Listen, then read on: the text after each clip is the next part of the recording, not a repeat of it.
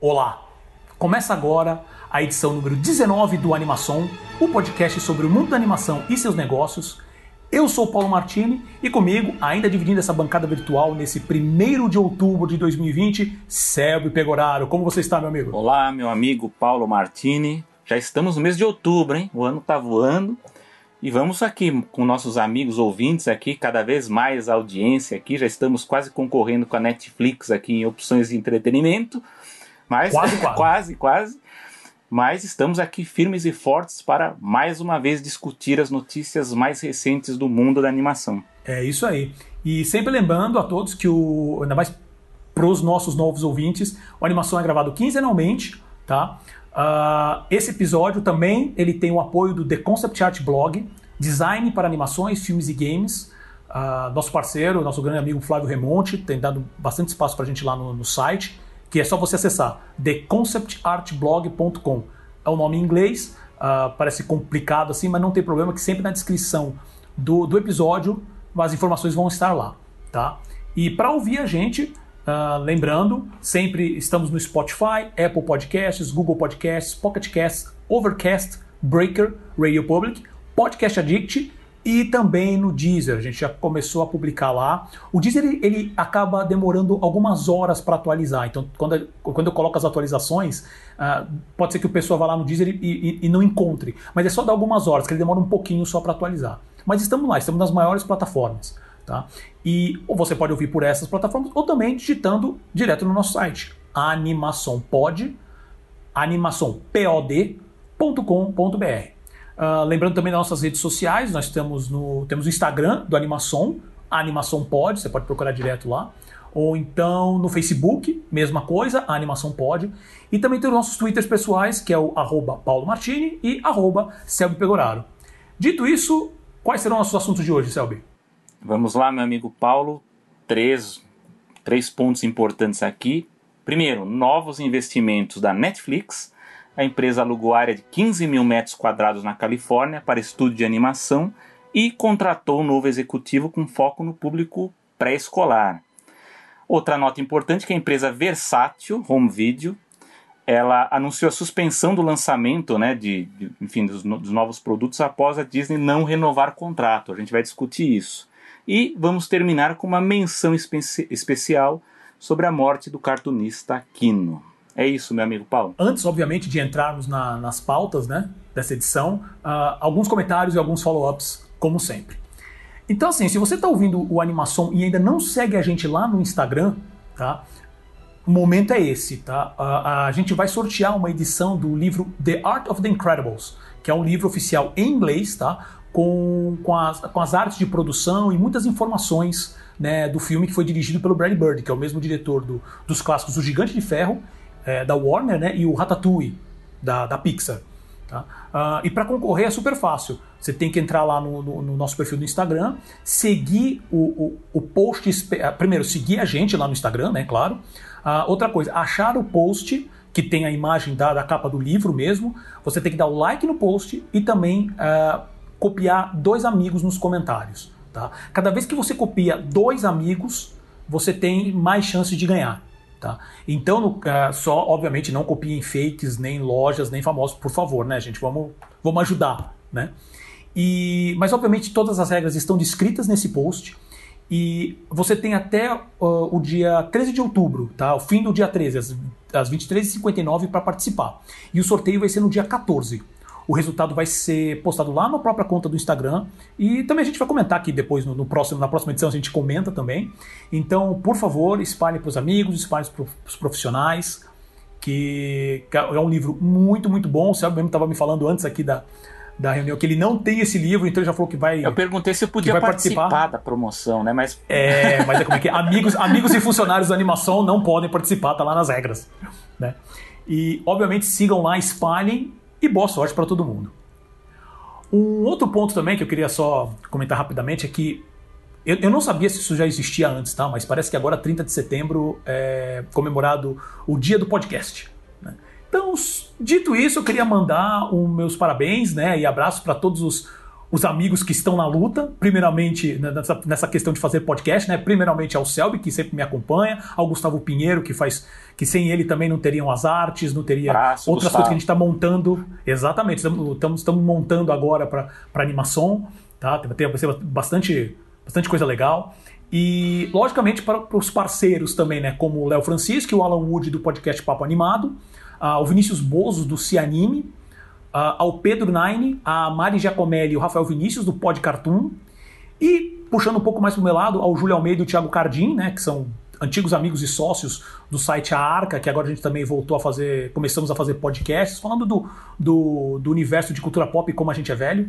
Já Um chegou na dos dois. terceira edição já do podcast? Já estamos na quarta. Ah, então, já estamos na então tá quarta. no caminho certo, então. É, você sabe, se, se segurando para ver se a gente faz a quinta, que todo, toda edição é uma briga, mas até aí já estamos nisso né, do início do ano, né, Sérgio? Então a gente sabe muito bem o trabalho que dá, a satisfação e o trabalho que dá, né?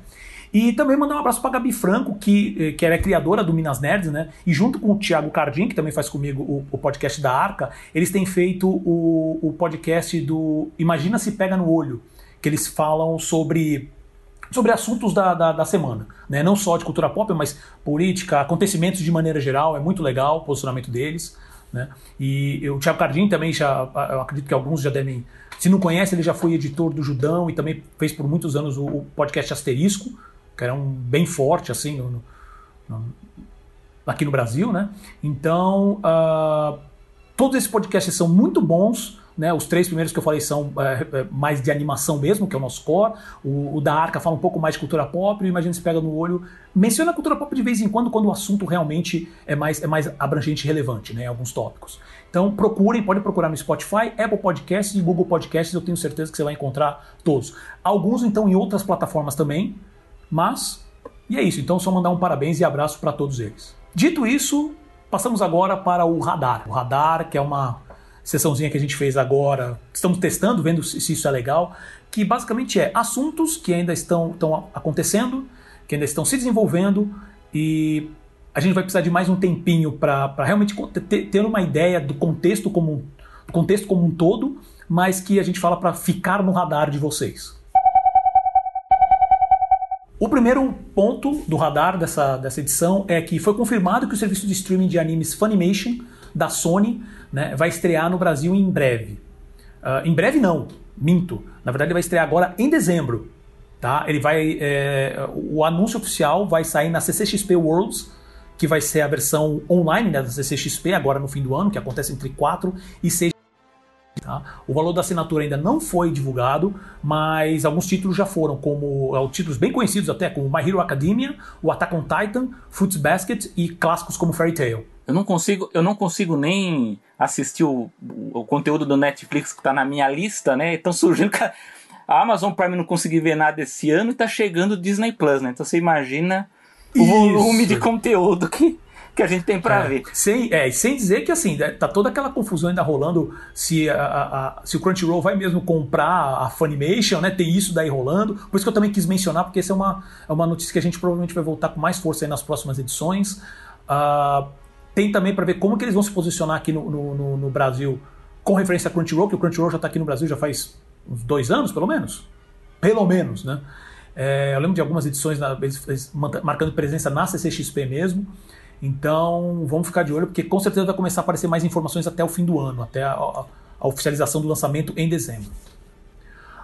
Outro ponto também para ficar no radar é que as inscrições para o segundo Anima Ceará já estão abertas. Tá? Essa mostra de animação está aceitando trabalhos de curta-metragem de até 30 minutos, realizados em qualquer técnica de animação, sem restrição de tema ou gênero. tá? Entre outras regras, o produtor, diretor precisa ser brasileiro ou pelo menos radicado no país há dois anos, tá? mínimo dois anos. Ah, todos os detalhes já estão no site animafestival.com.br. As inscrições são gratuitas e, além disso, as melhores animações em suas categorias receberão prêmios em dinheiro no fim do evento. Então, todas as informações já estão direto no site. Muito bom. E, aliás, como eu já comentei aqui numa edição anterior, né, embora esse evento seja nacional, a gente tem que cada vez mais prestar atenção no que é produzido no Nordeste, que tem sido um celeiro importante de profissionais de animação no Brasil.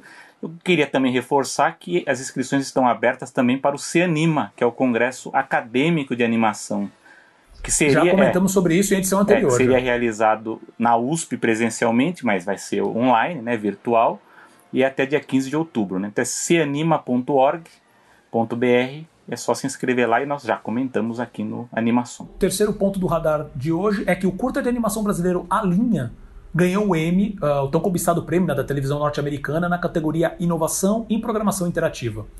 O curta interativo, né, que ele foi feito todo em questão de, de realidade virtual, né, em VR, como a gente fala, é, já havia ganhado outros prêmios, como de melhor experiência de realidade virtual no Festival de Veneza de 2019. E também já tinha sido exibido na é, 43ª Mostra de Cinema de São Paulo. É, ele foi produzido pelo estúdio Árvore e narrado em inglês por Rodrigo Santoro. Né? Uh, queria antes mandar, mandar parabéns a toda a equipe. E, cara, essa, eu acho uma coisa importante porque essa questão da, da realidade virtual ela vai se tornar. Uh, pelo menos ela. Assim, tem que ficar no radar, porque eu, eu ainda fico imaginando como que a gente vai literalmente interagir com ela, como que vai ser, como que ser os equipamentos, como que a gente vai conseguir realmente passar por essa experiência.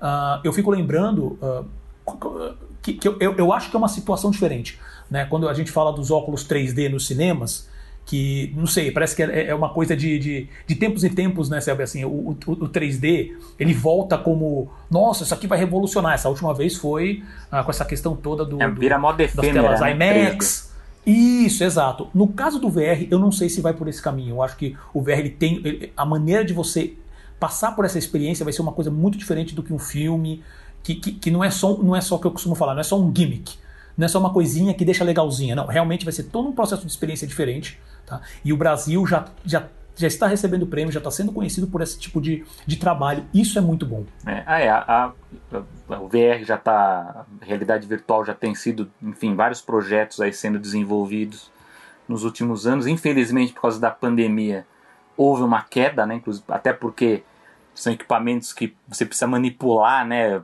passar para um para o outro, né, então até para esse, esse tipo de experiência fílmica, né, audiovisual, que você precisa ter o capacete para você assistir para ter experiência completa acaba sendo prejudicado, né? Mas eu concordo com o Paulo que há uma tendência forte de, de projetos na área de, de, realidade virtual, não só de filmes, mas de, de experiências em parques temáticos, isso também está sendo desenvolvido. Então eu não duvido que a gente veja esse tipo de, de tecnologia sendo aplicada em cada vez mais coisas aí é, nos próximos anos. E eu queria destacar que esse Alinha, parabéns, né, equipe de produção, é, embora a gente não tenha como ter a experiência completa né, facilmente, mas a gente depois deixa o link porque a, o, jornal, o jornalismo da Globo entrevistou né, o, o diretor e exibiu cenas do, do curta-metragem. É muito bonito, eu gostei muito. Mostra, mostra São Paulo antiga, né? muito, muito, muito bonito mesmo. Parabéns à equipe de produção. Perfeito. Depois a gente vai com certeza. Uh, o Selby me passa o link aí a gente coloca na descrição do, do, dessa edição do animação você consegue acessar e ter um pouco mais da ideia. Porque, se eu não me engano, o curta ele não está online. Né? Obviamente que você não vai ter como ter a mesma experiência porque não é em VR, mas de qualquer maneira ele não está disponível online. Então, pelo menos ter essa matéria dá para ter uma ideia. Né? Trailers você encontra, porque eu lembro de ter visto o trailer ontem antes de ontem. Trailer você encontra. Mas uh, é bom, eu também disponibilizo depois do trailer, não tem problema, não é difícil de achar. Dito isso, vamos para os tópicos da semana. Vamos aos nossos assuntos principais, Paulo. O primeiro é a Netflix.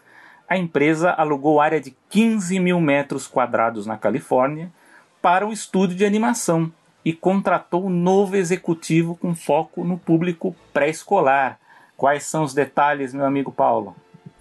Perfeito. Uh, o Netflix ele obviamente, é, já vem falando isso já faz alguns anos, mas eles têm cada vez mostrado mais o quanto estão aplicando pesado em animação. Né? Então, assim, vamos aos, aos detalhes. A, a, empresa, né, criada pelo, pelo co-CEO Reed Hastings, que ele divide esse. É muito engraçado falar co-CEO, porque ele realmente divide esse cargo com o Ted Sarandos, que também é um co-CEO, e também é o CCO, que é o Chief Content Officer, que ele é responsável por toda a área de conteúdo especificamente. Então, a, a empresa acaba de alugar uma área de quase 16 mil metros quadrados, que é 171 mil square feet, né, que é pés quadrados. É, deve ser isso. Que é, que é mais ou menos. É, e eu, eu acabei escrevendo isso no roteiro porque eu fiquei com dúvida para ter uma ideia do tamanho dessa área. Então seria uma área de mais ou menos 125 metros por 125 metros. Peguei até, brincando um pouquinho assim, peguei até o Google Maps, comecei a fazer umas medições para ter noção do tamanho do, do quarteirão, para ver mais ou menos como é. É uma área bem grande, viu, gente? Porque você fala assim, nossa, 16 mil metros quadrados. Pô, parece uma coisa gigante. Ah, é 125 metros por 125 metros. Mais ou menos, né? Mais ou menos. Você fala, ah, não é tão grande. Não, é grande. É grande. Tá? Uh, e ela alugou essa área no Burbank Empire Center, que fica em Burbank, que fica nos arredores de Los Angeles, para construir uh, um estúdio para produzir as próprias animações. Esse Burbank Empire Center, ele é um. Eu, eu, até coloquei aqui porque ele é um grande centro comercial. Ele é um shopping, né? Só que normalmente aqueles shoppings, áreas comerciais norte-americanas, que é tudo baixo, onde você tem as lojas, tudo no mesmo andar, vamos dizer assim, uma área aberta, né? Mas o Burbank Empire Center especificamente, né, que ele, ele é um shopping uh, com grandes lojas de departamentos supermercados, como Walmart, Target, e lojas de serviços. Então você tem alimentação, vestuários, eletrônicos, como a Best Buy. Uh, mas não e assim, mas ele tem um prédio também lá. E obviamente que é uma área muito conveniente, né? Mas por causa de serviços e tudo isso, mas ele foi escolhida também por um dos pontos específicos, que ele é é, Burbank hoje é considerada a capital da animação, né? Porque os grandes estúdios de animação estão lá, como Disney, Cartoon Network e Nickelodeon. Estão ali perto. Então vai ter agora Netflix também. Né? Uh, e apenas, eu até anotei aqui, apenas porque eu falei assim, ah, deve estar ali perto da Pixar. É, tecnicamente, né? Mas na verdade está 5 tá horas longe. e meia de diferença, porque ela fica em Emeryville. É mais perto é, de São Francisco falou... de, do que Los Angeles. Isso, exato. Quando eu fiquei pensando, eu falei, cara, é ali do lado de Emeryville. Não, não é, tem umas 5 horas e meia de carro. Uh, além disso, o canal de notícias imobiliárias de Los Angeles, chamado The Real Deal, uh, fala que esse aluguel é o maior em área na cidade no ano. Tá? Muitas empresas têm diminuído áreas ou alugando espaços menores devido a toda essa questão do, econômica devido ao impacto do Covid-19. Né? A Netflix vai ocupar um andar inteiro e espaços em outros três andares dos sete andares disponíveis, que é, é, que é quase metade de toda a área do prédio. Né? Uh, Além disso, a empresa também confirmou que contratou Kevin Clark como dire é, diretor da área de animação para o público pré-escolar. Tá? Uh, uh, e aí você fala assim, tudo bem, Kevin Clark, quem é esse cara? Vou falar mais um pouquinho. Ele tem um currículo bem extenso até, ele já 20 anos que ele leciona na área de tecnologia de aprendizado na George Mason University, que fica na Virgínia, onde ele também dirige o Centro de Inovação em Mídia Digital. A pesquisa dele é focada em equidade digital, diversidade mídia infantil, e ele chegou a receber honras da Casa Branca durante o governo Obama, que é, essa honra é chamado de STEM Access Champion of Change. O STEM, eu acho que aí depois o Selby acho que consegue até passar mais detalhes sobre isso, mas o STEM significa Science, Technology, Engineering and Mathematics. Né? Segundo eu dei uma procuradinha sobre esse termo na Wikipedia, esse termo ele é aplicado quando ações e políticas educacionais e escolhas curriculares são aplicados para aumentar a competitividade nas áreas de ciência e desenvolvimento de tecnologias. Tá? Ah, a princípio você fala, ah, tudo bem, ele é, ele é, um, ele é um acadêmico tal, mas não só isso. Ele já trabalhou como consultor e na área de produção uh, com a PB, cana, os canais né, PBS nos Estados Unidos, a Cartoon Network, a Disney, no caso Disney Junior, tá? porque é sempre focado nessa parte mais pré-escolar, a carreira dele, com a Hasbro, com a Mattel, com o Facebook, com o YouTube Kids, com a Amazon Studios, com a Nickelodeon e com a própria Netflix. Inclusive, ele participou como produtor criativo de uma série live action chamada Bookmarks Celebrating Black Voices, que foi lançada agora, alguns meses atrás, mas agora em 2020 mesmo. Né? E para terminar as informações, uh, para deixar claro assim, enquanto também a Netflix continua vendo a, a animação como ponto primordial da estratégia deles. Uh, lembrando que assim, o, o, os próximos filmes, né, as próximas produções que eles estão para lançar. Agora em outubro, né, vai sair o Over the Moon, que é o filme do Glen Keane, que eu acho que o Celso está tão empolgado para ver o resultado como eu, que é o Glen Keane, é o grande animador da, da Pequena Sereia, da, da Fera, do Tarzan, do John Silver, do, do Planeta do Tesouro, que a galera meio costuma esquecer desse filme. Né? Uh, há também o, o, projeto da, o projeto antigo do, Del, do Guilherme Del Toro, que é a animação do Pinóquio. Né? Tem também um projeto chamado Apollo 10,5, que é do, do diretor Richard Linklater. Tá? Tem o Harry Selick, também um clássico diretor de animação, que ele dirigiu a parte de animação toda do extremo do Jack, que a, a direção geral foi do Tim Burton, mas a parte de animação é do, do Henry Selick. E também o James e o Pêssego Gigante. Né? Uh, e ele vai, uh, vai lançar um filme chamado Wendell and Wild. E também vai ter um chamado My Father's Dragon, que é dirigido pela Nora Twomey, Twomey desculpa, é um nome meio complicado, Nora Tomey, é, que vai ser baseado na obra da escritora Ruth Stiles Gannett. Isso sem falar nas outras séries mesmo, que, que, que, a, que a, Netflix já a, ajuda a produzir, vamos dizer assim, que ela não está fazendo com o estúdio dela próprio, mas são umas séries próprias dela, como The Midnight Gospel, do Pen Ward, que é o cara do uh, que Hora da Aventura, o Keep on the Age of Wonder Beasts, Wizard Tales of Arcadia, agora que vai sair o Jurassic World Camp Cretaceous, já saiu na verdade, acho que já foi lançado. E também a série, o anime, né, Ghost in the Shell, Saque 2045. Quais são seus comentários, Selby? Bom, né, Netflix se movimentando aí no mercado. É, bom, o ouvinte habituê aqui do Animação sabe que nós já discutimos muitas vezes os passos da Netflix. Aliás, a gente está comentando isso desde a primeira edição. Então, se quiser, vai lá na primeira que a gente já está comentando.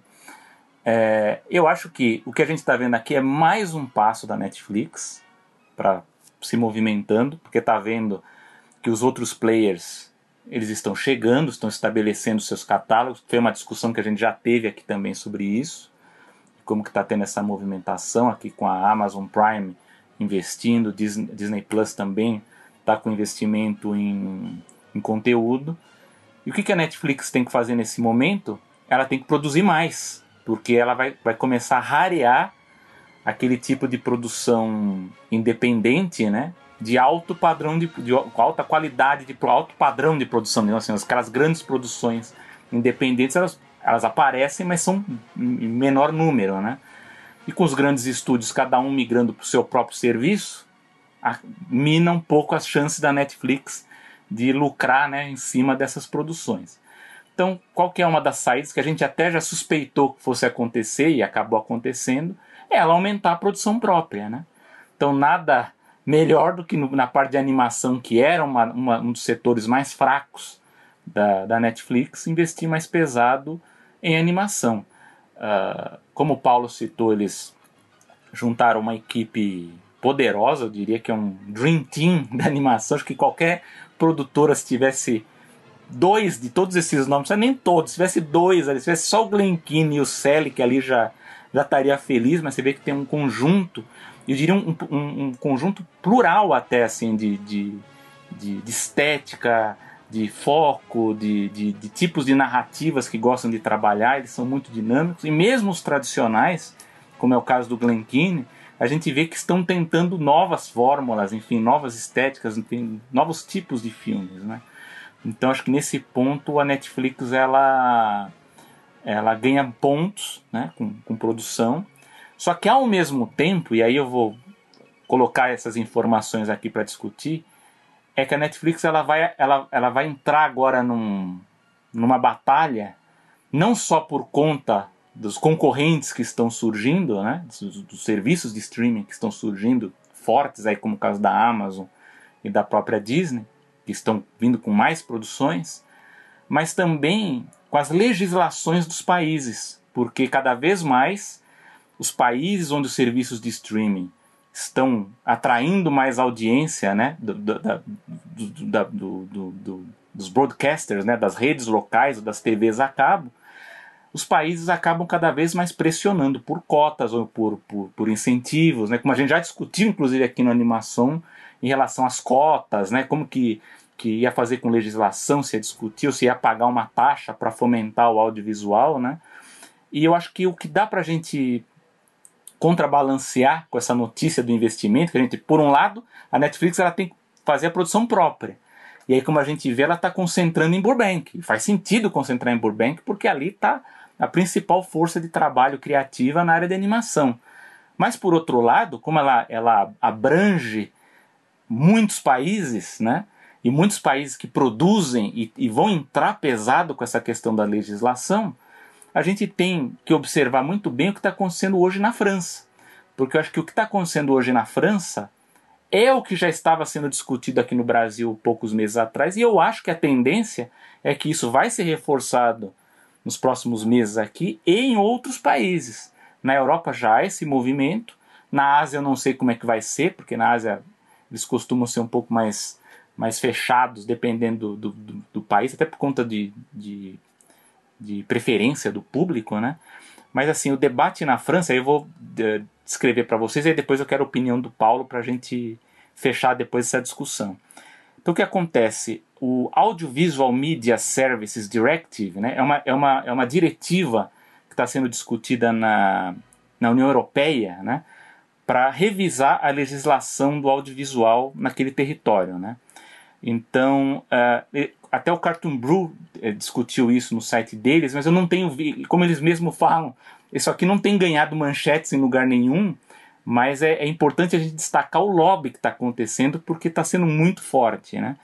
Então é o seguinte, essa legislação que está sendo revisada, né, na verdade é uma diretriz para que os países criem leis estabelecendo as normativas. Né? Então a, a legislação ela quer nivelar as normas regulatórias no, no âmbito né, das, das redes de TV e das plataformas de vídeo, incluindo né, as, os serviços VOD, né, os streamers, né, Netflix, da Amazon Prime, enfim, todos eles, e inclui diretrizes abrangentes que vão desde proteção ao menor até a promoção da diversidade. Então você vê que é uma coisa que não é só do ponto de vista da produção, né, do, da, da força de trabalho, ela inclui outros temas no meio dessas diretrizes. Um movimento que o próprio, a gente comentou na edição passada, que o próprio Oscar está fazendo. Sim. Né? Que assim, esse tema, esse tema de diversidade, sempre também vai, vai acabar, a partir de agora, pautando acho que o audiovisual como um Sim. todo. É, outra diretriz dessa, dessa, enfim, dessa directive que está sendo discutida na União Europeia é, prega que você tem que ter 30% de conteúdo europeu, né? Então, como é, um, ela é uma diretriz da União Europeia, existem 30% de conteúdo europeu é, e, e, e, o serviço, né, tanto a rede quanto o serviço de streaming, tem que dar proeminência a esse conteúdo. Então ele não pode ficar escondido, não pode ser uma coisa ali que feita de qualquer jeito, né? Então tem que ter uma proeminência. Só para cumprir tabela, É, né? Só para cumprir tabela. Não pode. E o que, que acontece nessa discussão, nessa briga aí do, do lobby contra os streams? É que a França ela já quer sancionar a lei. Você vê, a, a diretriz ela é uma discussão que ocorre em todos os países da União Europeia. Mas a França ela já quer transformar em lei essas diretrizes, sancionar em 1 de janeiro de 2021, forçando os serviços de streaming, desses 30% que a, a diretiva dá para a União Europeia, a lei quer que 25% desse turnover né, da, da, dos serviços de streaming seja em produções europeias, dando uma proporção prioritária a produções francesas. Então você vê como já é, já é o lobby, né? Então você tem que ter, ter, ter uma porcentagem de produções europeias, sendo que dentro dessa proporção, para o mercado francês, você tem que ter uma, uma, uma boa parte focada no mercado, na produção local francesa. Aí o que aconteceu? A Netflix ela bancou um estudo para enfim, para entrar nessa discussão para dizer que, que isso não, não, que não, seria necessário fazer esse tipo de cota. Eles, eles contrataram um estudo feito pela Analysis Group, né, e eu vou comentar com vocês aqui rapidamente o que, que eles elencaram né, para ir contra essa questão da cota. Né. Então eles falam que ah, essa questão da cota da produção francesa é obsoleta, porque eles dizem que isso foi criado na, na década de 1980, quando havia menos concorrência, e aí você necessitava de uma regulação maior do governo para apoiar a produção nacional. Uh, eles falam também que a nova lei ela pode inflar os custos de produção, porque os estúdios teriam que gastar mais com as estrelas locais, né? porque aí você acaba inflando aquele grupo de, de não só de artistas, enfim, mas dos talentos locais que vão vai ter uma concorrência para ter e aí você estaria aumentando os custos. E o estudo diz que desincentiva a aquisição de conteúdo fora da França e da Europa, né? tornando o catálogo, né, de, enfim, o catálogo de filmes e séries é, mais homogêneo e desvantajoso ao consumidor. Os franceses que não são bobos nem nada, a gente sabe disso, né?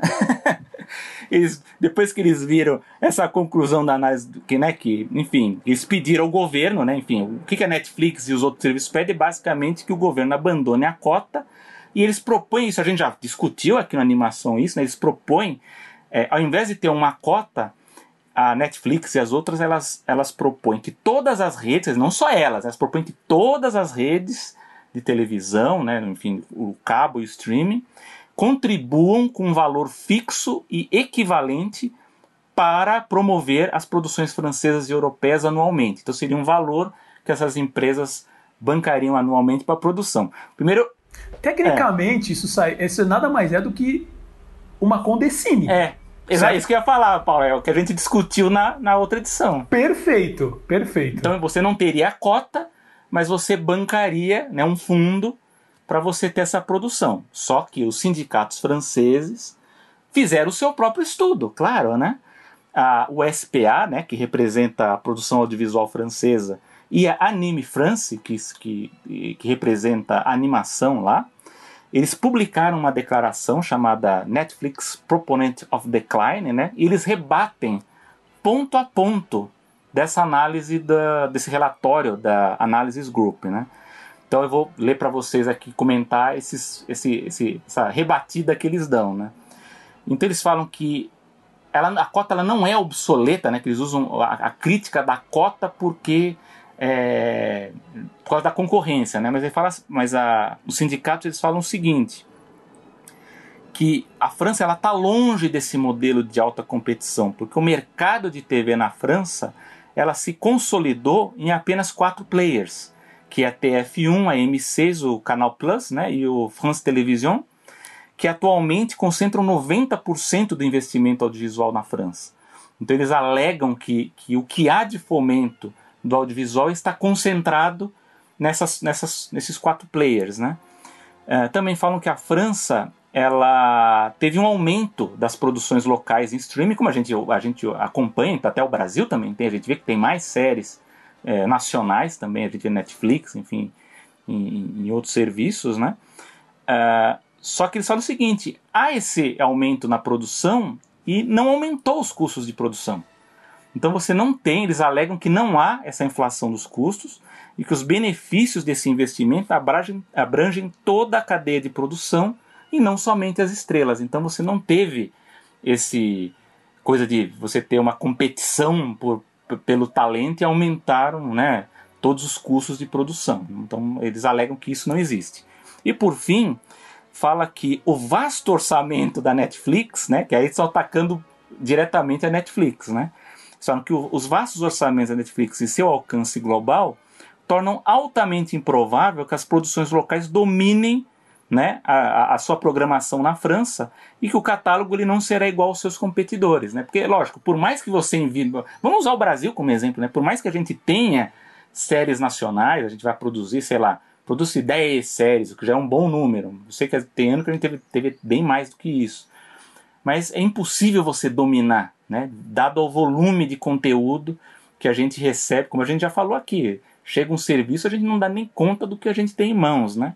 Então é difícil. E aí fica aquela discussão, que aí eu já jogo a bola para o Paulo, que é o seguinte: o ministro da Cultura da França diz que quem não cumprir a lei vai sofrer sanções, então há ameaças de sanções, né?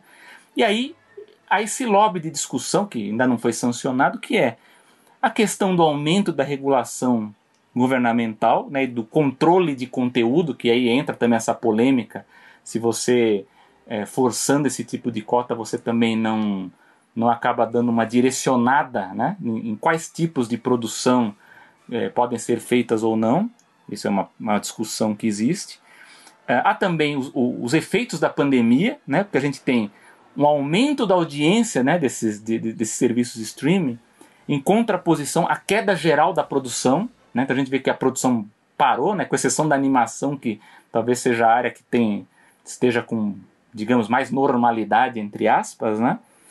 Uh, e o streaming, que aumentou fortemente o número de assinantes. Né? Então você não tem uma crise, do, eles não podem reclamar né, dessa questão do, do, do, número de assinantes. Né? Então a gente vê que, que tá tendo esse lobby, né, todo aí de, de produção, mas eu acho, eu acho essa uma discussão importante porque a gente vê que a Netflix ela, ela quer se consolidar como uma grande produtora, mas como tal ela está tentando se concentrar no, no, no, no, polo de produção, né? Até então ela comprava de, de vários polos, né? E ela vai lutar agora contra lobby de países que vão tentar pegar um naco né, dessa programação de, ou de, de, de incentivo, a fomento de produção para que os, os, países tenham também as suas produções nos catálogos, né? O que, que você acha disso, meu amigo Paulo? Cara, tem muito ponto para falar sobre isso. Essa questão, uh, acho que então assim, vamos, vamos por partes. Uh, essa questão que você fala da, da consolidação é, é verdade. Tem que lembrar que lá para os idos, e agora sim, eu estou puxando um pouco de informação da cabeça, Selby, eu peço que você uh, me ajude nesse ponto, mas assim, lá para os idos de 1930, eu acho, nos Estados Unidos mesmo foi votada uma lei, 1920 ou 1930, não lembro, mas assim, foi votada uma lei que impedia que quem produzisse era o mesmo quem distribuísse, que era o mesmo quem exibisse, para evitar consolidação. A concentração, né?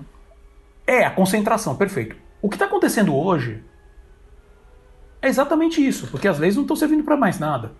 Nem sei como está hoje, principalmente nos Estados Unidos, essa validação. Só que isso daí, agora, está se aplicando para o resto do mundo. O Netflix não precisa mais de distribuidor, ele chega lá direto. O Netflix não precisa de um, um outro compra, uh, produtor, ele é o produtor. Ele é o produtor, distribuidor e o exibidor desse processo.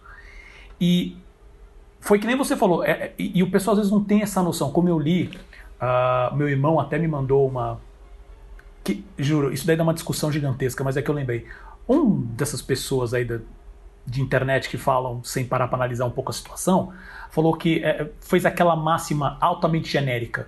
Uh, não, olha, se você está fazendo uma arte e ninguém está comprando, porque ninguém se interessa, você tem que ir à falência. Isso, é, tua, isso que você chama de arte não é pão, não é comida.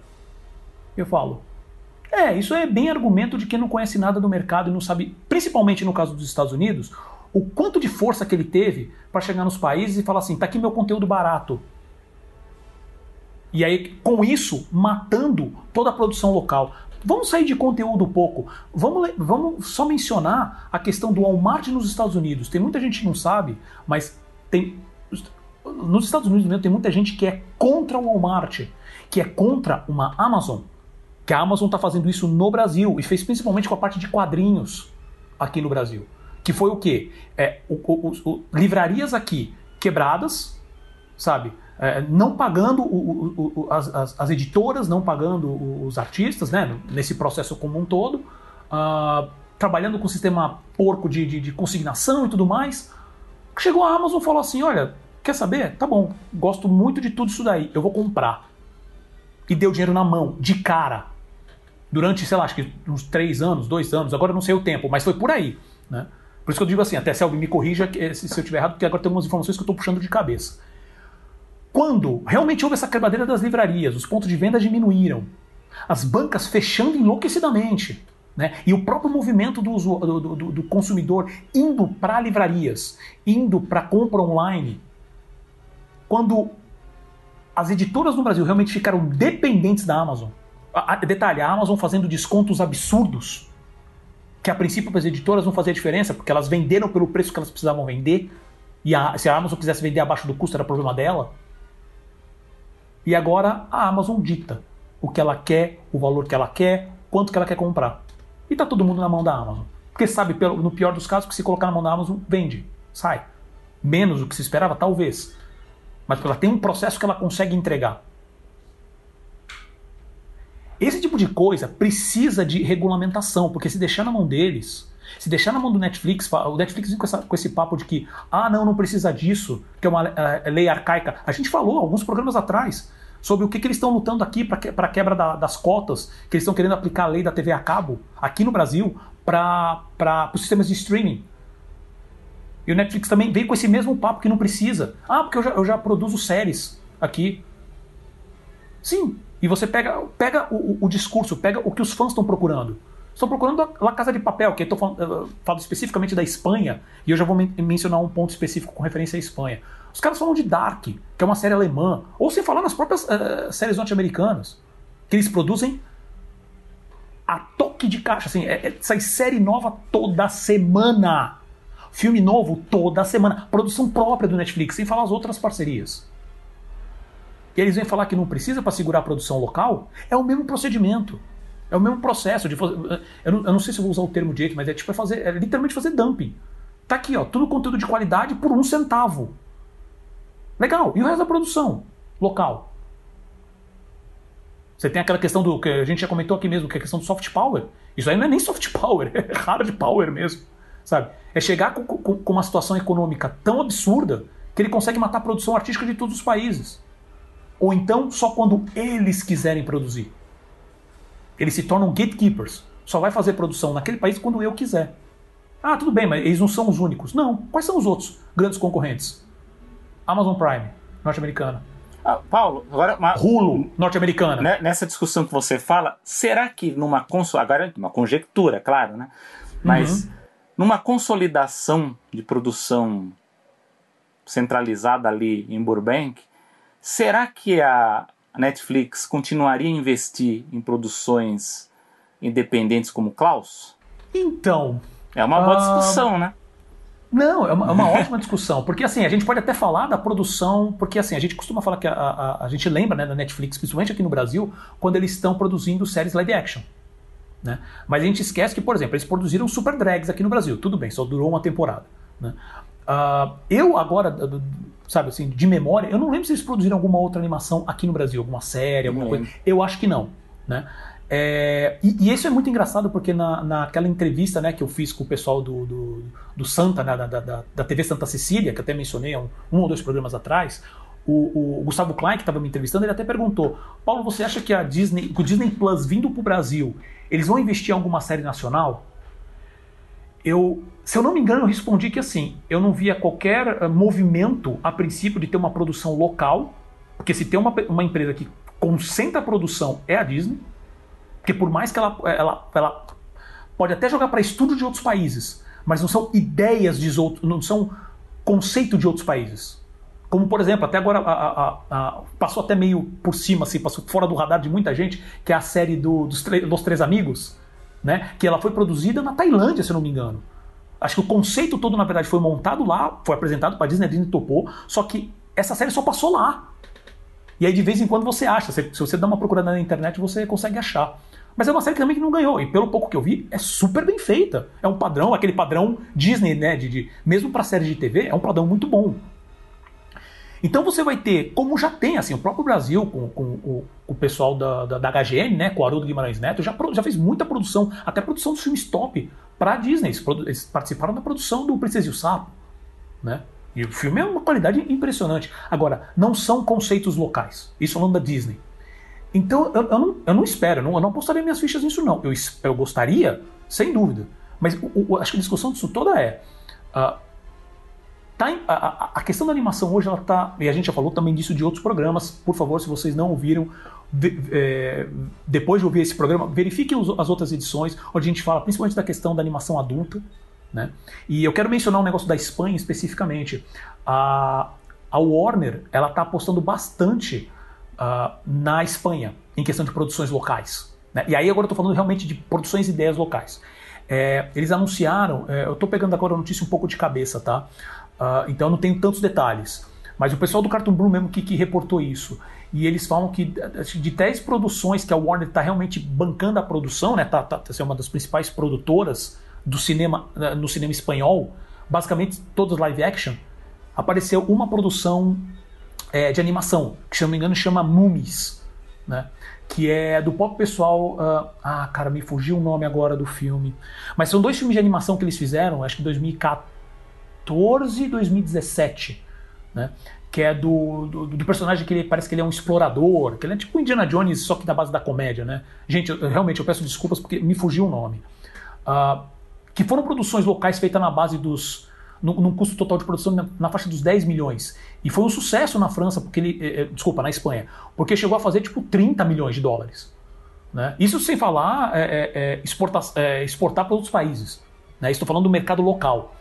E a, a, a Warner está cada vez mais de olho nisso para produzir, que é uma produção mais barata e que também dá resultado. Que é uma produção que fala principalmente com outros países, uh, talvez com mais facilidade de língua hispânica, sabe? Uh,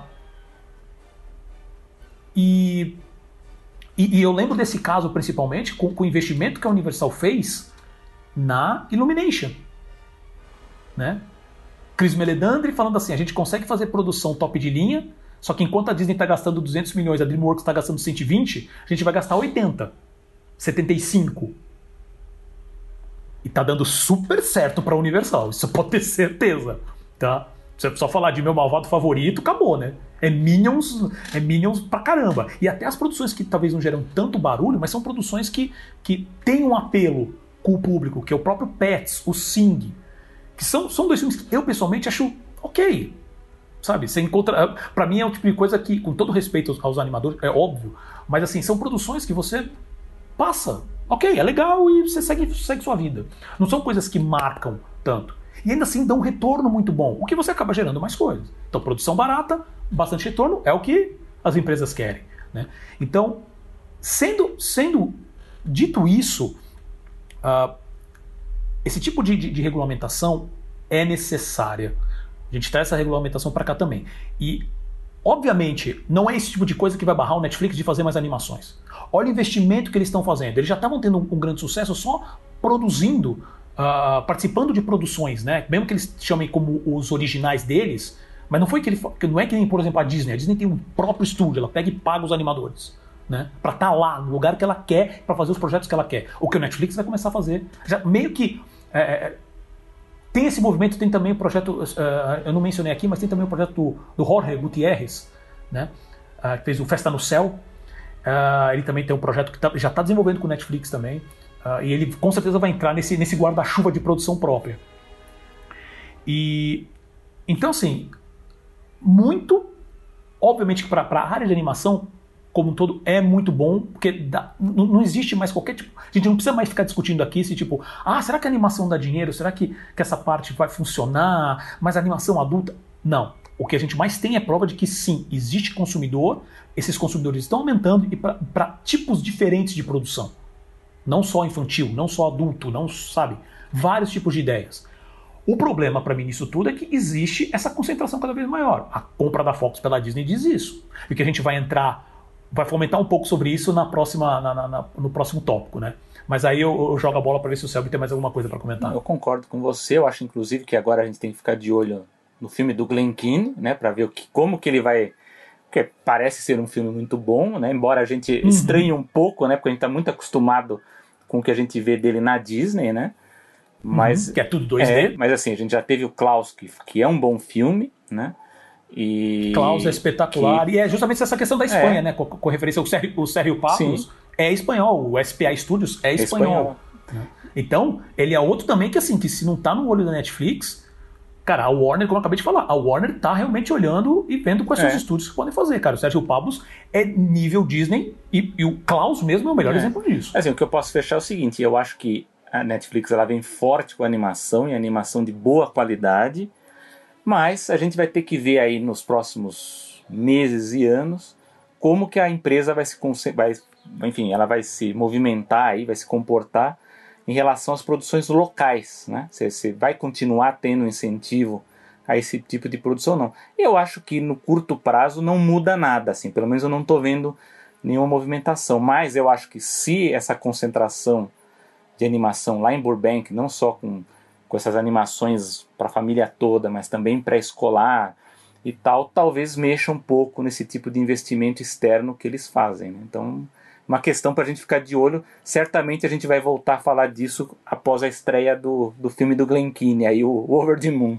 Com certeza. E assim, só para terminar, é, que é uma coisa, a gente acabou falando de todos esses pontos uh, técnicos e burocráticos de investimento e tal, mas também é, como você falou dessa questão da diversidade, né? É muito bacana saber dessa, desse investimento do, do da, da, da, Netflix com o. Né, só lembrar o nome dele aqui, que é o Clark, né? O Kevin Clark. Né? Uh, essa parte pré-escolar também, né? Que é uma parte uh, que, assim, é, em questão de animação, a parte pré-escolar infantil é a, é a cereja do bolo em questão de, de, de faturamento. Às vezes você gasta muito menos e consegue muito mais retorno. Né? E é muito importante também, o próprio Kevin Clark é um, um, um, negro, né, um homem de cor, como os americanos costumam usar, né, e com esse foco que ele tem nessa questão da diversidade, então é, eu torço para que isso também ajude a trazer novos tipos de projetos. Isso é muito bom. Né? E esse investimento da, da Netflix é, vai bem por esse caminho. Vamos lá, meu amigo Paulo, para mais uma pauta aqui. A empresa Versátil Home Video anuncia suspensão de lançamentos após Disney não renovar o contrato. Quais são os detalhes? Então, a Versátil, né, Home Video, é uma, uma distribuidora, uma produtora, licenci, é, licenciadora né, de filmes aqui no Brasil, ela emitiu um comunicado dia 26 de setembro, da, através de um post na página deles no Facebook, informando que um dos seus lançamentos que estava em pré-venda, que é o A Mosca Edição Definitiva, havia sido cancelado. Uh, segundo a distribuidora, isso se deve ao cenário de...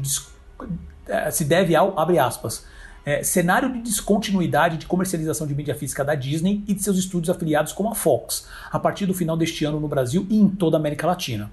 Uh, para as pessoas que já efetuaram a compra né, na pré-venda, uh, que ela foi anunciado em junho, se eu não me engano, junho ou julho, né, a Versátil já se comprometeu a entrar em contato com os clientes e realizar o reembolso. O site blog do JC ele chegou a noticiar esse fato e ainda pontuando o comentário feito pelo feito no post, né, da, da, nesse mesmo post pelo Fernando Brito, que ele é curador da Versátil. E diz o seguinte, o post do, do Brito. Meus amigos, foi um caso específico de sublicenciamento no exterior com uma empresa que faz acordos com os títulos de, de library, catálogo, dos grandes estúdios.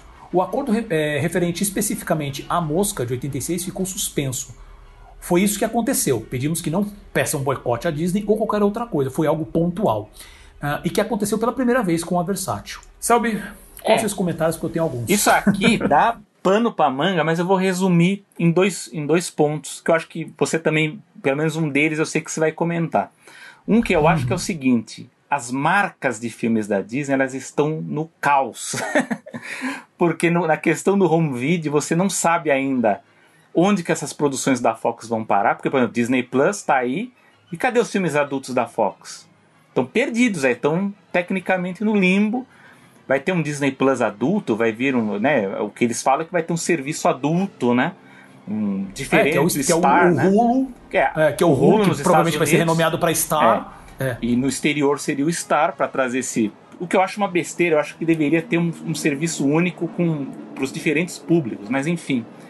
Mas esse é um problema. A gente tem o problema das marcas e o segundo é o seguinte: é um problema de estratégia também, do que fazer com o home video neste momento, né?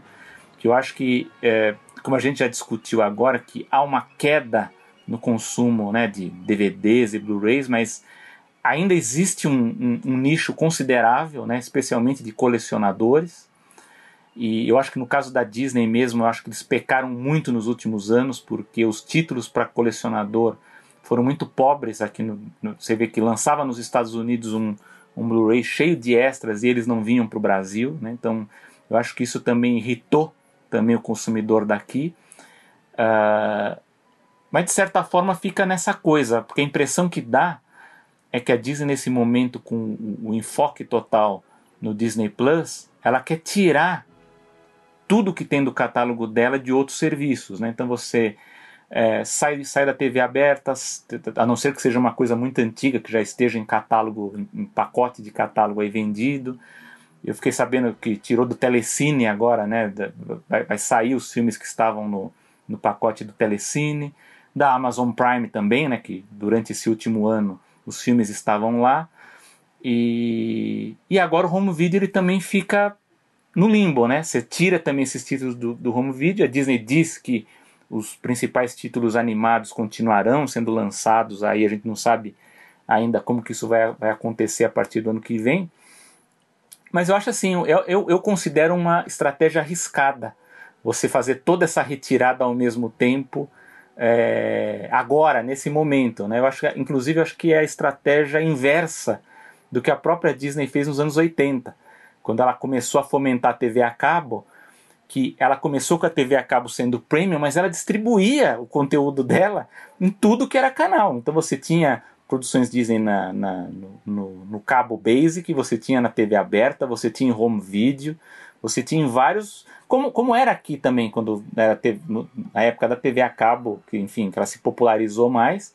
A Disney entrou como um canal premium, né? Que pouca gente lembra, né? Que era o Disney Weekend depois que ela entrou como Disney Channel Premium, né? E mesmo assim ela tinha programação na Globo, depois passou por SBT, que passou por muitos anos ali, inclusive alugando horário ali de, com a sua programação. E isso servia para quê? Para alcançar todo tipo de público, todo extrato de público. E eu acho que o que a Disney está fazendo agora é concentrar muito no Disney Plus, que, a meu ver, agora, né, a gente está falando do mercado latino-americano, ele ainda é concentrado. A gente não sabe até que ponto é, é, vai ter um público tão grande quanto da Netflix, né? A gente espera que vai, que, que, que, que ocorrer, mas a gente não sabe até que ponto isso existe. Hoje a Disney do Brasil ela é gerenciada por, por argentinos, né? O escritório regional é da Argentina. Eu sei que é, pessoas aí do mercado é, foram ouvidas pelos argentinos dando sugestões e tal, e eles não quiseram, diz que, que houve essa sugestão mesmo de continuar é, fornecendo conteúdo para TV aberta, para TV a cabo básica, até como forma de até como forma de promover o Disney Plus, né? Então você põe uma série inédita do Disney Plus, sei lá, no Disney Channel, você combate a pirataria, porque você vai ter gente aí que está assistindo Mandalorian, enfim, os desenhos novos aí que estão estreando lá na, na, no Disney Plus. Então você combate em, em boa parte esse problema e você promove o canal. Mas a, a, decisão regional foi que não era necessário fazer isso. Eles foram ao contrário do que está sendo feito na Europa, né? E agora é esperar para ver. Agora, eu acho que a Disney está patinando um pouco na estratégia é, do Disney Plus nesse semestre. Um exemplo disso é o lançamento de Mulan, né? No, que a gente comentou aqui, aliás, comentou muito aí na, no, no, acho que na penúltima edição aí do, do Animação, porque assim, é, Lógico que teve lançamento nos cinemas, né? Parte de uma pequena parte do cinema está aberta, mas eles concentraram como aluguel prêmio no Disney Plus. Só que é o seguinte, não houve comemoração, não houve liberação de dados, números e frações, só que é o seguinte, eu vi uma análise hoje de um especialista do, do, do mercado aí de, de, enfim, de streaming de filmes, e ele fala o seguinte, que ele, pela análise dele, ele acha que o filme perdeu 100 milhões de dólares, né? É, eu, não teve, eu não tive tempo ainda de, de, ver toda, todo o texto dele, eu via o, enfim, o começo ali, mas ele chama atenção para um negócio. A gente sabe que o negócio não foi como esperado, porque até agora a Disney não anunciou outro filme para esse, esse formato de aluguel prêmio. Então, se já tivesse sido um grande sucesso, certamente outro filme já estaria sendo anunciado, já, já estaria sendo colocado no aluguel prêmio. Então, a gente não sabe até que ponto isso ocorre. Agora, é, eu não sei, a gente não sabe direito o que está tá acontecendo no home video, né, que é o que a gente chama mercado da mídia física. Que eu acho que seria uma, um, uma besteira a Disney perder esse público colecionador, até porque a gente sabe bem que o serviço streaming da Disney censura conteúdo, então, que é mais um motivo para quem coleciona querer manter a sua coleção de mídia física, né? Porque você tem muita coisa ali cortada ou com alteração digital né? Assim, eu, se fosse por mim, eu acho que a Disney teria que fazer um novo acordo com uma outra empresa e uma outra licença para lançar esses títulos, porque eu acho que é um público que não pode perder. Ainda mais porque o serviço não contempla esse público, né? Mas é uma movimentação, a Versace ela, ela se manifestou, né? Então, não foi uma coisa assim que a gente estava querendo saber se era crise, né? Se tinha algum problema relacionado a isso, e ela mesma é, se pronunciou que é uma questão de licença mesmo, né, da, enfim, em relação aos filmes, mas é uma, uma coisa para a gente destacar, que eu achei importante a gente destacar, porque é uma movimentação no mercado de mídia física. Né? E aí, Paulo, o que, que você fala? Então, uh, eu achei muito interessante essa questão da, da, da Versátil, porque a gente está falando especificamente de um filme que não é, não é de animação. Né? Estão falando do, do, do, filme A Mosca. Mas eu também dei uma olhada para saber o que, que era esse lançamento, que ele chama A Mosca versão definitiva. Ele tem é, é, seria uma edição que viria com cinco filmes, que viria com, com, com o que a gente, talvez, na né, nossa faixa lembre mais, né, Selby, que é o A Mosca de 86 do Cronenberg, né, que é com o Jeff Goldblum no começo de carreira. Né? Filme muito Mas ele bom. Também, porque... Assistam. É, né? exata, exata dá, dá um, eu lembro que dá, dá um medo, dá medo. Porque é meio nojento, o filme é bem nojento. Né? Mas é um, é, é um filme bom, realmente é um clássico. E, só que ele também, ele, ele é, como fala assim, é, não é bem uma franquia do jeito que a gente conhece, mas ele é uma refilmagem. Até, até é um remake, aqui, né? Assim, realmente o, o, original eu não vi. Mas ele é refilmagem de um filme de 58, de 59. Acho que é, acho que é chamado A Mosca da Cabeça Branca. Isso. Né? Que é, tem, tem até o Vincent Price no filme. Né? E além disso, tem mais tem esse filme, tem mais dois filmes depois disso, e nesse pacote ele também aceitaria o, o, eh, Desculpa, nesse pacote também teria o Mosca 2, que nem é com o Cronenberg, se não me engano, nem é com o, o, Gold, com o Jeff Goldblum. Isso. Então, É, quer dizer, é, é, aquilo que você estava falando sobre a questão do, do, do que é ser prêmio, a, a, questão do colecionador. Né? Quer dizer, era um, era, um, era um DVD, a gente fala DVD, mas na verdade era um Blu-ray, sabe, com, com, com, os filmes um pouco tratados, uma cacetada de extras, vinha, viria com dois pôsteres e quatro cards exclusivos, né? E houve esse cancelamento.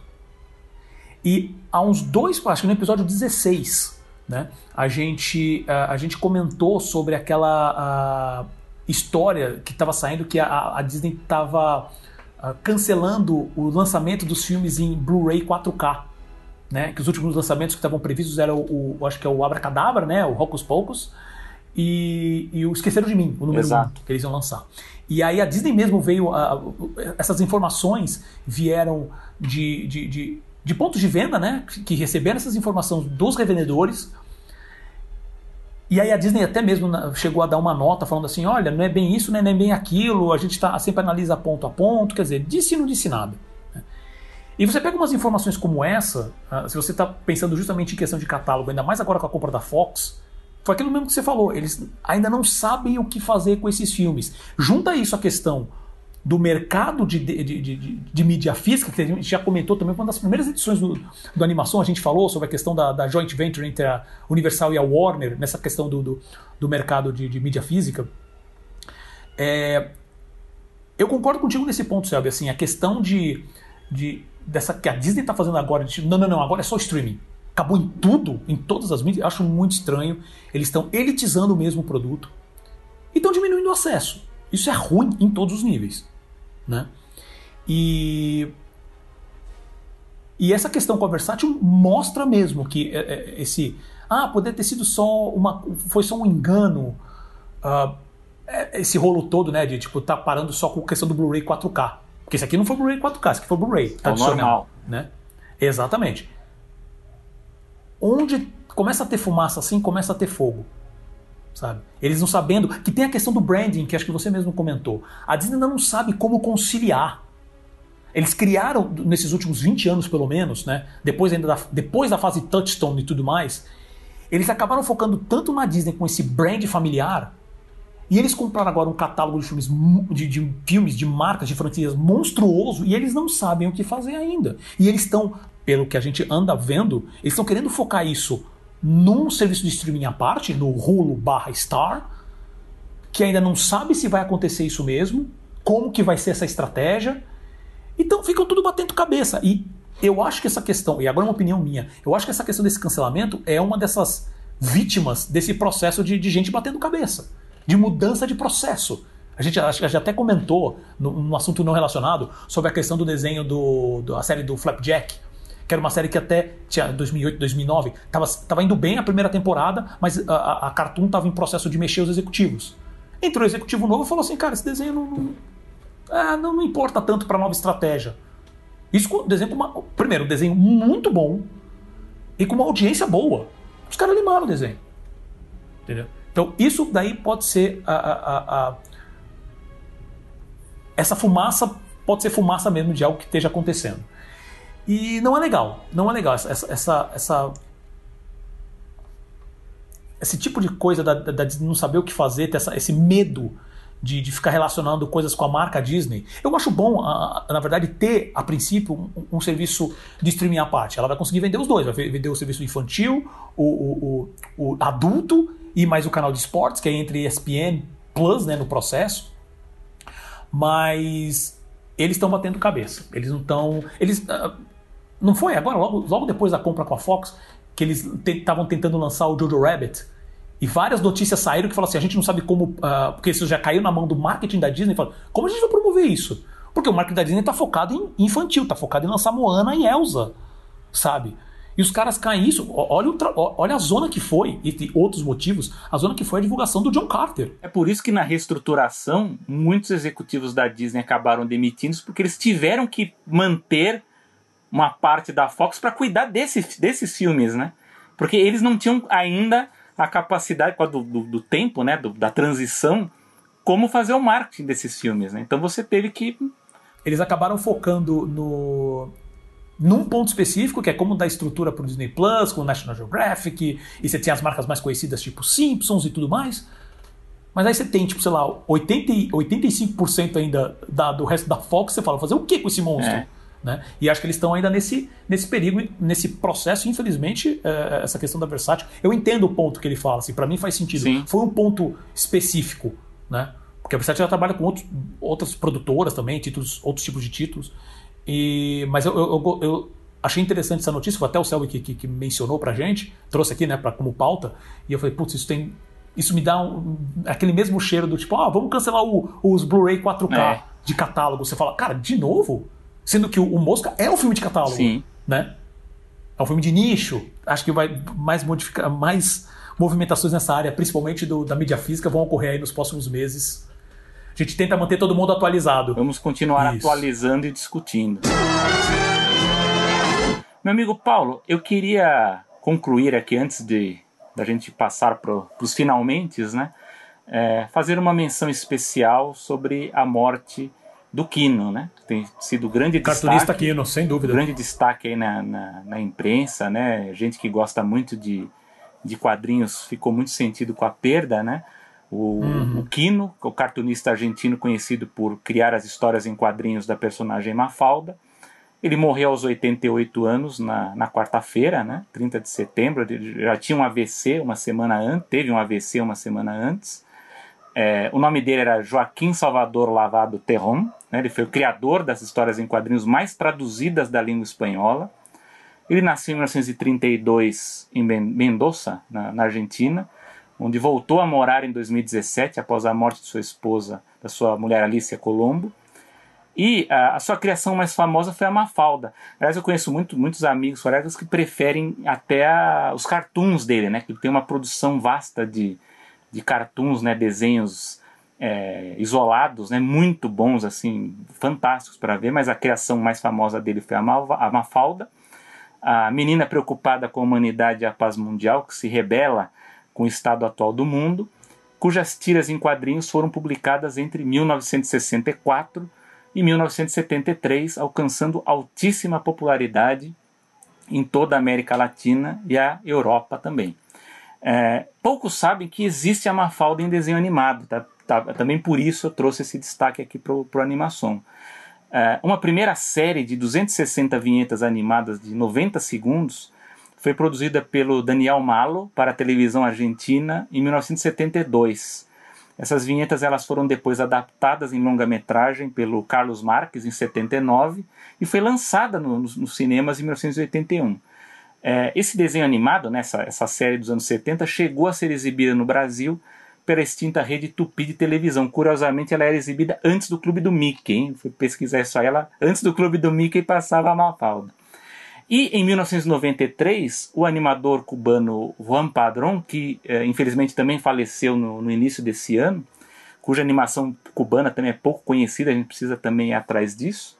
O Juan Padrón era amigo próximo do Quino ele dirigiu 104 novos episódios da Mafalda, bancados por um pool, né, uma, uma, por várias emissoras é, da TV espanhola. Né? Então, até eu já adianto aqui como dica cultural para vocês que existem os desenhos animados da Mafalda no YouTube, inclusive o longa-metragem. Recomendo que assista, é tão bom, tão divertido quanto as tiras, embora eu entenda que as tiras são é, é o principal ali, né, o que tem mais graça, mas é, os desenhos animados eles são eles respeitam muito o traço do não só o traço né mas o, o próprio o próprio estilo né de humor da, da, das tiras em quadrinhos. Então eu deixo aqui como a minha dica os desenhos animados da Mafalda e passo para o Paulo se ele quer fazer um comentário aqui sobre o cartunista Aquino, se foi importante para ele, se ele lia também a Mafalda. Sem dúvida. Primeiro eu quero só deixar claro que a gente vai deixar o, o vai deixar alguns links, né, pelo menos com, com esses curtas que estão no YouTube para vocês assistirem, estão direto na descrição do episódio. E cara, a Mafalda faz parte, é, é engraçado, mas assim, ela faz parte da minha infância também. Eu sempre gostei muito da Mafalda, mas é, é muito, é muito engraçado, porque a Mafalda ela é uma personagem hiperpolítica. Faz parte do core dela. Né? Uh, e obviamente tem muito, muitas tirinhas que eu via que eu não entendia. Né? E, mas tinha outras que, que, que, eu, que eu achei, sempre achei legal tal. Isso quando era menor, né? Mas com o tempo eu fui. Obviamente a gente vai crescendo, vai tomando mais conhecimento. E o Kino sempre foi. E eu achei engraçado que você falou que ela. Pô, colocar uma falda antes do clube do Mickey é uma sacanagem. sabe? O, a, a, maior crítica do capitalismo, sabe? Do, do, do modelo Yankee de, de, de, fazer qualquer coisa. Isso é muita sacanagem. Mas. Mas Mafalda é um clássico. Eu, acho, eu considero Mafalda um, um, clássico do quadrinho mundial, assim como, como Calvin, Calvin Haroldo, assim como o, o, o próprio Charlie Brown, Peanuts, né? Uh, é, e eu acho legal mencionar especificamente o, o, o Peanuts, porque esses, esses, essas animações, pelo menos as animações antigas da Mafalda, as novas eu acho que eu não vi. Né?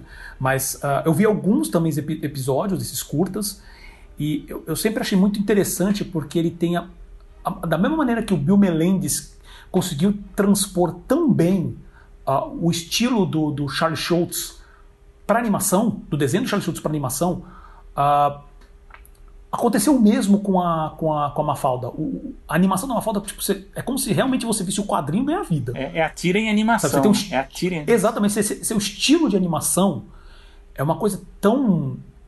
É tão a cara da Mafalda. Que, que, que você lê o quadrinho, você vê a animação, você fala, ok, é isso. Né? É, e é muito interessante, é uma perda absurda, ainda mais no, no período político que a gente vive. Sabe, perder uma voz que sempre foi tão crítica, tudo que tem, acho que, de pior que tem hoje, na minha concepção. Então é, é, muito triste, porque realmente é, eu também sou uma pessoa que veio desse mundo de quadrinhos e, e pelo menos aqui no Brasil, né, a gente compara um pouco com os Estados Unidos, mas assim, a gente no Brasil teve acesso a tanta coisa de outros países, seja Mafalda. Duvido que alguém nos Estados Unidos que mexe com quadrinhos sabe quem é Mafalda, não sei, algum estudioso, alguma pessoa muito específica. Né? Uh, pô, próprio Asterix, né, Tintim, que são coisas que não são brasileiras, mas que a gente conhece aqui. Né? Então perder o, o Kino é, é, é aliás, triste, fez aliás, parte da minha vida. Para pegar um gancho que você falou, né, de ler criança, eu, eu li, a primeira vez que eu li Mafalda eu era criança, como você mesmo fala, a gente não, não entendia né, parte do que do que estava sendo falado ali, o que levou, inclusive, alguns países a proibir para crianças, né, considerar a Mafalda para adulto, isso aconteceu na Europa. Uh, o próprio Kino ele, ele tinha também essa preocupação, até eu comentei com o Paulo aqui na nossa reunião pré-edição pré aqui de pré-gravação, que ele não gostava muito de, de da ressignificação que faziam das tiras dele, né? enfim, das novas interpretações que faziam, até porque é bom lembrar, eu acho que muita gente conhece a Mafalda no Brasil por, por prova, né? Enem, vestibular, é né?